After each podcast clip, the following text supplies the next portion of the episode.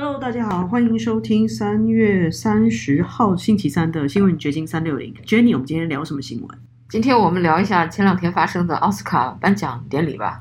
的确哦，我看到那画面真是尴尬出天际，我吓了一跳。本来奥斯卡我是不看的了，因为 嗯现在对那个不感兴趣了，而且收视率也是逐年下降。嗯，今年又出了个幺蛾子，然后社交媒体上就到处在流传那段被删掉的视频，就是 Will Smith 上台一拳 punch 了那个讲他太太笑话的 Chris Rock。的确哦，因为现在真的没什么人看奥斯卡转播了，但是那个精彩画面在各个视频上就不断的被大家转载，所以很多人都看到了那个片段，还有甚至是幕后的片段，就是你在转播看不到的，我们都可以透过这种社交媒体里面看到一些猫腻。对，一开始他上台去打人的时候，大家可能还没定过神来，觉得啊这是不是 part of the show？可能他们在演戏。但是等他下台以后，这个 Will Smith 在对骂，然后那个又出现了很尴尬的场景，大家就意识到这个是现实的，不是在演戏了。对我一开始看的时候还以为是 set 好的，就是因为毕竟两个人都是演员嘛，一个还是影帝，然后一个是喜剧演员，所以我们会觉得他可能是事先安排好的桥段。但是因为后来真的是现场所有人都屏住呼吸，那种感觉太太真实的尴尬了。对，但是呃，到底那个 Chris Rock 他到底讲了一个什么笑话，so offensive，让 Will Smith 就上前去打他呢？这个可能需要一点呃对美国这个电影啊、文化啊这些 pop culture 的了解。提到了 G.I. Jane 这样一个 Demi Moore 曾经演过的那那么一个女兵的电影吧。呃，当时他为了演这个电影，还把头给剃光了。而 Will Smith 的太太也是个光头，他不是为了演电影而剃光头，而是因为他有呃有一些 condition，就是身体状况而不得不光头。所以这个。Chris Rock 就讲了一个，是不是他这个太太要怎么演 G.I.A. Jane 之类的那种笑话吧？结果就冒犯了 Will Smith。对，因为威尔史密斯认为这个是严重的冒犯到他太太，然后他必须站出来，呃，捍卫他太太的声誉。然后有一些人。就解读说，那种感觉就像是我得了癌症，然后我被迫要理光头，你还嘲笑我，就拿我的身体来开玩笑，严重到这个程度。我片面的了解，他太太好像就是有一种我们华人叫鬼头秃，就是鬼剃头，你头发秃了一块，那不好看嘛，所以他干脆就理了光头。这个情况大概是这样子，但是到底需不需要动手打人，是大家一直在关注的问题。因为我看美国。各种网民的评论呐，还有一些 podcast 的讨论呐，包括那个 Joe Rogan 这个英语世界最 popular 的 podcaster，都说这个打人是不合适的，因为那个 Chris Rock 非常的温和，不是那么讽刺性，就是那么把人家的那个疾病开玩笑那样，所以他这个反应是有点过激的，就好像。他在现实生活中还不能摆脱演电影的那个状态，因为大家都知道美国的电影就是很 dramatic 嘛，经常是呃两个人就说着说着打动手打起来了。但是现在是现实啊，还不能像电影里那么 随便。对哦，而且这种暴力攻击会让人家觉得是不是就有太多的上升层面可以谈嘛？是不是说黑人都比较喜欢动手？然后这个东西是不是涉及到需要这么严肃的去去回应？大概有很多很多的讨论，所以又有新的不一样的阴谋论出来，就让我们越来越觉得这个新闻不只是花边了。我还是觉得就是一个花边新闻，一个意外的事件，但是也不意外。就是我头一个感觉，当我第一次在那个 Twitter 看到这个视频的时候，我第一个感觉就是说啊，奥斯卡太堕落了，这个影星。真是太堕落了。本来这是一个非常装蒜的一个场合，就是说，无论你这个人在私底下怎么什么的表现，到这个场合都要光鲜亮丽，都要彬彬有礼。但是连这个都扯下来了，这个面具都不要了，真是大打出手了。你就可以看到这个奥斯卡的文化已经是真是堕落到什么地步。这就是大家都不愿意再看奥斯卡的原因之一吧。然后这些。影评人他们的公信力也逐渐的被大家认为好像就是可以预测的政治意识形态，或者是就是这种颁奖排排坐，每个人都有果子吃的这样子的状态，所以大家越来越不喜欢看奥斯卡。对，而且好像他这个 Chris Rock 还好，他没有 press charges，他第二天就有新闻说他不会 press charges。因为这个在众目睽睽下打人，他完全是可以报警的。但是毕竟是在演艺圈里混的，他也不想去 得罪人了。我不知道是奥斯卡的官方还是还是他们演艺界的一个什么官方组织已经出来谴责这个 Will Smith 这个打人的行为了。而且最有讽刺意味的是，他当晚还获得了奥斯卡奖。打完了人就获了奖，你知道获奖感言都是挺装的啊，那个还 还讲了一通获奖感言，然后你刚刚是这样的一个行为，打人的行为，然后你现在讲获奖感言，多么大的反差啊！所以有人说，是不是应该把他这个奖收回来？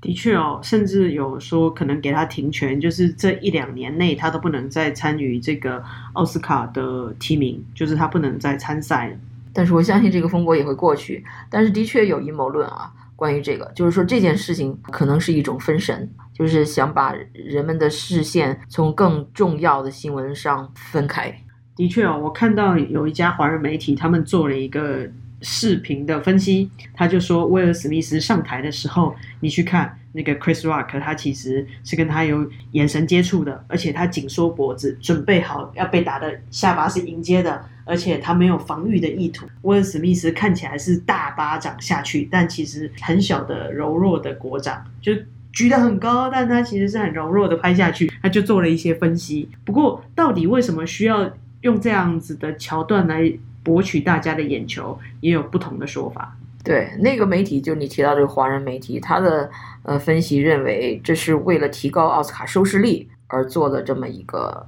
哗众取宠的小短剧吧，可以这样理解。但是我听到的就是一些自由派、保守派的那个网红，他们的讨论是认为，因为现在那个 Hunter Biden 的案子是在发酵中，《纽约时报》已经报道 Hunter Biden 在接受 FBI 的调查了，所以为了掩盖这个事情，他们就闹出来这么一件事情，让大家又把眼光。移向了这些 celebrity，而不是正经的新闻，可以影响国家命运的那种新闻。没有错，就是西方的新闻舆论操作越来越像中国。就是中国每次有一些大事发生的时候，他就搞一些其他的事情来转移大家分神，让大家注意力偏到别的地方去。就是现在西方的传媒也出现了这样子的可能性。因为你想设想一下，如果 Hunter Biden 真的被定了罪了，而且是很有可能的，那以前那个。第一个爆他这个硬盘门的那个《New York Post》那《纽约邮报》，当时他们被 Twitter 禁了，然后任何转载他文章的人都被 Twitter 都给 suspended，所有的大科技都在掩盖这条新闻，而当时又是大选的前夕，实际上是改变了选举的结果。然后现在，如果主流媒体已经开始在承认。这个硬盘门是真的了，包括《纽约时报》，包括 CNN 的那些呃法律分析师都在谈论 Hunter 的这个案子了，就是正经的谈论他的案子，而不是以前像那种说这是 misinformation 是俄国的假新闻了。所以，如果你想想，他真的调查出有什么结果，然后又牵扯到拜登总统，那这个拜登的这个总统怎么做下去啊？而且这个。丑闻案里面还牵涉了乌克兰的事情，其实它是越挖越深，千丝万缕的，这个关系会很复杂。我觉得大家应该把目光转回到这个 Hunter Biden 他的丑闻，还有这个关于乌克兰跟美国之间的关系，应该关注点放在这，而不是被这种花边新闻哗众取宠给吸引掉目光。对，之前我们有一集已经。讨论了乌克兰战争，还有拜登政府，或甚至以前的奥巴马政府跟这个乌克兰这个国家的一些关系。举一个例子啊，这个我不知道我们讲过没有，但是只仅举一个例子，就是乌克兰的前总统曾经在美国设立一个乌克兰中心，或者是乌乌克兰研究一个智库，然后通过这个智库呢，又去 hire 像呃那个 Tony Podesta。是 John Podesta 的兄弟，而 John Podesta 是希拉里的那个竞选大总管，这是民主党方面。然后又 hire 那个川普的竞选经理 Paul Manafort，他是共和党的嘛？就是说他 hire 了民主党和共和党两边的那种 lobbyist，去为他这个国家在华盛顿去去游说那个乌克兰那个总统。然后他同时又讨好普京，所以。他这个是里外通吃的这么一个人，然后他为了避免美国 foreign agent 呃那个规则啊，就 FARA 简称是 FARA，就是说你要是为一个外国政府的工作的话，你一定要向美国政府申报你是一个 foreign agent 外国的代理人，因为他在美国创立了这么一个智库，以这个智库的名义去再 hire 人给他工作的时候，就可以假称我不是受雇于政府，我是受雇于这个智库，而实际上这个智库。就是为这个政府服务的，所以你想这个水有多深？然后我们乌克兰又被称为是像东欧啊、欧洲啊是最腐败的一个国家，拜登的儿子又在这个最腐败的国家里面又去腐败了一把，你想想这个故事多精彩！对啊，但这个也只是我们推测的，那是不是可以挖到这么深？然后这些东西能不能浮出水面？我觉得就需要大众的关注，然后让更多的记者、新闻从业人员去查这些事情。对，这就是这个记者为什么对这个社会非常重要。你需要有关注度，然后记者才有动力去挖掘这些新闻。就比如最近我们那个全球的华人都在关注那个东航波音七三七飞机坠毁的事件。一百三十二人都遇难了，在航空历史上是一个非常大的空难。这个坠机事件被专业人士认为，呃，人为的因素有很大的可能，所以这又牵扯到东航的高层，甚至中共的高层。所以我们就在我们小小的南加州也做了一些采访，你可以分享一下你采访的心得吗？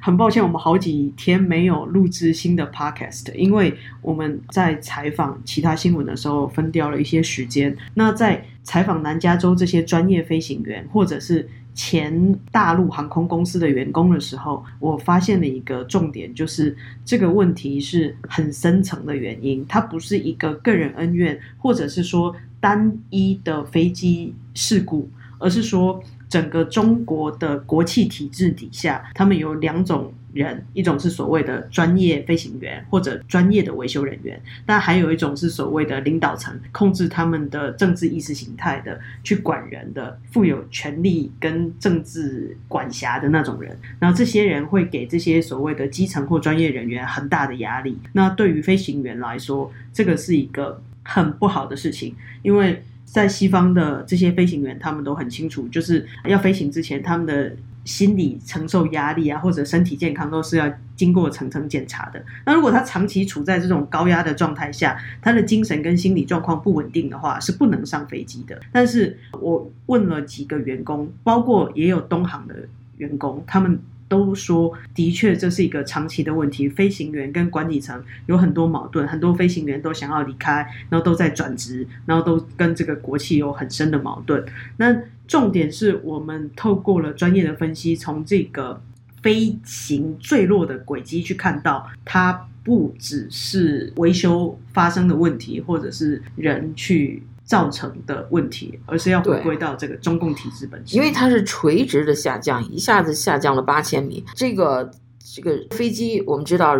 它的机翼的设计，就是你哪怕它失去了所有的动力，它都可以，你不动它，它都可以微微微微呃对，慢慢甚至滑翔。因为我们以前在这个南加也有出现这种飞机坠落的事件，那时候我们采访了一些人，一些专家，他有一次事故就是因为飞机没油了。然后他又想掉头，一下子就坠下来了。然后那个专家就分析说，这个时候你就不要动，让它慢慢的滑翔，它会滑翔到那个机场对面的那片草坪上，你都可以安全降落的。但是他犯了一个致命的错误，他就是又想掉头，这一下子他就掉到地上了。当然，那个出事的是小飞机，我们现在谈的是七三七这样大型的客机，都是有电脑控制那个 autopilot 那种，而且是。怎么说呢？人只是处于一个监控的那个位置，这时候它变成这样的 nose dive，就是垂直降落，这就很不一般，很不正常，就是好像有人为在干预，就是人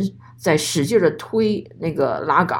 它才会出现这种状况。我问过三个飞行员，第一个告诉我说，想要飞都很难飞成那样，因为你想想看，它要阻碍，就是他们的那个飞机的操纵杆，如果你要让它这样垂直下去，它要压很大的力气的。所以第一个飞行员告诉我，想要飞都不能飞成那样。然后第二个飞行员他讲的更直白，他认为就是视死如归了，在控制那个人，他想死，所以他。甚至觉得可能是自杀式的攻击。然后另外一个飞行员他的判断是，或许飞机当时进入了一个特殊的状态，所以他想要调回来。但是他不知道那个飞机已经翻身了，所以他其实是要做让飞机抬头的动作，所以他死命的做抬头的动作，结果反而是让垂直下去的。就是这三种都是因为人为操纵失当所发生的。呃，因为如果是飞机自然的状态是不会那样下降的，哪怕它是发生了故障、失去了动力，也也不会发生这种垂直下降的这种状况。而且我们又有人。看到这个飞机的机长和副机长，副机长的飞行工作经验有，反正有三十多年的工作经验，而那个机长呢，只有好像七八年这样的。看他们的飞行里程吧，所以这又是一个看点，又是一个很不寻常的事件。对，就是正常的飞行员，如果到了这个资历的话，他不应该是飞副机长。然后他没有升上去，已经是一个问题了。然后这样子的人员配置，至少在国际航班很少见。一般来说都是资深的当机长，但或许国内的确是有这种情况，所以就是引发了很多联想。我们可以以后继续探讨。今天时间差不多了，在结束之前，我们再讲一个阴谋论吧。就是那位印度神童阿南德，他又有预言出来了。没有错，他这次是预言在四月初，就是三月底四月初的时候，这个星象的变化代表又会发生比较大的灾难。因为他之前的预言说是经济危机，或者是有一些不好的变动，但当时我们看到的是日本外海发生了很大的地震。对，上一次他预言的时候，我们也也报了嘛，也讲了嘛，说是三月十六日要注意有什么大事发生。然后我们讲的是偏重于经济这方面，就是市场这方面，但是。好像没有发生那个，但是现在网友说那次指的是日本福岛外海发生的七点四规模的强震，是他这个阿南德指的那个大事。对，所以这一次他又提出来，而且甚至只说要关注台湾，所以我又吓了一下，希望他不要一语成谶。但他也没说要关注台湾的什么，是台湾的疫情吗？或者是台湾的？战争我不知道，因为现在全球都在关注战争。对他预言当中点名台湾与东南亚等国家要提高警觉，近期可能会面临最糟的状况，需带木星离开摩羯座到水瓶座，生活品质才可能好转。那很可能生活品质那就跟疫情相关吧。的确哦，因为现在韩国还有香港的确诊人数都是偏高的，大概是目前最严峻的两个地区。那你知道东南亚国家大家飞来飞去也很密切嘛，所以或许的确疫情会在东南亚又有新的一波爆发。但是中国上海这个疫情是至少从社交媒体上流露出的一些视频照片看起来很很糟糕，好多人就是买不到菜了。买菜的时候打起来了，都因为老太太因为买不到菜，都来出来抗议了。这市场你可以看到空空的，货架上都没有那个没有菜。这对上海这么繁华的一个大城市里边，应该是从来没有见过的景象吧？没有错，就是我们不清楚这个。中国内陆疫情有多严重？但是从社交媒体看出来，的确，上海现在它一直封城，很多小区是缺粮食、缺水，然后还有很多的问题都可能会再再次爆发。OK，今天我们就聊到这儿。OK，拜拜，拜拜。